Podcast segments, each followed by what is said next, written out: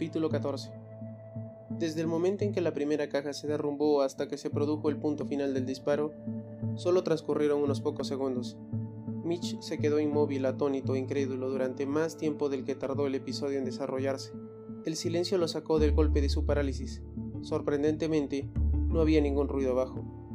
Se apresuró a bajar las escaleras, y bajo sus pies los tablones tronaron con fuerza, como si descargaran de pronto las tormentas que antaño azotaran los árboles de donde habían sido cortados.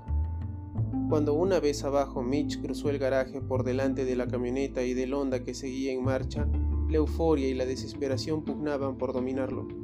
No sabía qué encontraría y por lo tanto no sabía qué sentir. El pistolero yacía boca abajo, con la cabeza y los hombros bajo una carterilla invertida. Debía de haberse estrellado contra el borde, haciendo que volcara sobre él. Una caída de dos metros y medio de altura no tenía por qué haberlo dejado sumido en tan profunda inmovilidad. Respirando agitadamente, pero no debido al esfuerzo físico, sino a la ansiedad, Mitch volteó la carterilla y la hizo a un lado. Cada respiración olía el aroma del aceite de motor y del césped cortado, y al agacharse junto al pistolero detectó también el punzante color de la pólvora y la dulzona fragancia de la sangre. Dio la vuelta al cuerpo y vio su rostro con claridad por primera vez. El desconocido tenía veintitantos años, pero su suave cutis era la de un muchacho preadolescente. Los ojos eran verdes con largas pestañas. No parecía un hombre capaz de hablar en tono inexpresivo sobre su intención de mutilar y asesinar mujeres.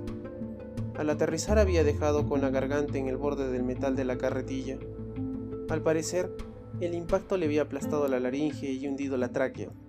El antebrazo derecho estaba roto y la mano derecha, al quedar atrapada bajo él, había disparado la pistola en un movimiento reflejo. El índice seguía curvado sobre el gatillo. La bala entró justo por debajo del esternón, hacia arriba y a la izquierda. La escasa hemorragia sugería que había alcanzado el corazón y que la muerte fue inmediata. Si el disparo no lo hubiese matado al instante, la lesión de la garganta lo habría hecho en poco tiempo. Era demasiada suerte para tratarse solo de suerte y nada más. Fuera lo que fuese, suerte o algo mejor, suerte o algo peor, del principio Mitch no supo que si esto lo ayudaba o jugaba en su contra. Tenía un enemigo menos, un incierto regocijo, abobado por la emoción de la venganza, palpitó en él, y quizá le hubiese arrancado una risa torcida y desganada de no haber sido porque se dio cuenta enseguida de que esta muerte complicaba su situación. Cuando ese individuo no se presentase a sus cómplices, lo llamarían. Cuando no respondiera al teléfono tal vez fueran a buscarlo, y si lo encontraban muerto darían por sentado que Mitch lo había matado, y en poco tiempo le arrancarían los dedos a Holly uno a uno cauterizando cada muñón a fuego vivo y sin anestesia. Mitch fue el coche a toda prisa y apagó el motor. Empleó el control remoto para cerrar el portón del garaje. Cuando reinó la oscuridad, encendió las luces. Quizá nadie hubiera oído ese único disparo, y aunque alguien lo hubiese escuchado, el sonido tenía la certeza de que nadie lo habría reconocido como tal. A esa hora los vecinos no habrían regresado del trabajo. Tal vez algunos chavales ya habrían vuelto del colegio, pero estarían escuchando CD o inmersos en el mundo de los videoconsolas y percibirían el disparo amortiguado como otra ráfaga de persecución musical o como un efecto del videojuego. Mitch volvió junto al cuerpo y se quedó mirándolo.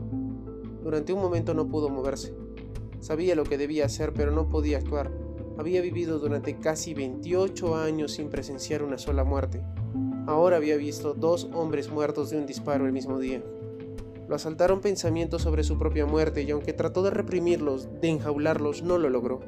El susurro de sus oídos era solo el del torrente de su sangre, impulsado por los remos de su corazón que gobaba, pero su imaginación lo atribuyó a oscuras alas que batían en la periferia de su campo visual.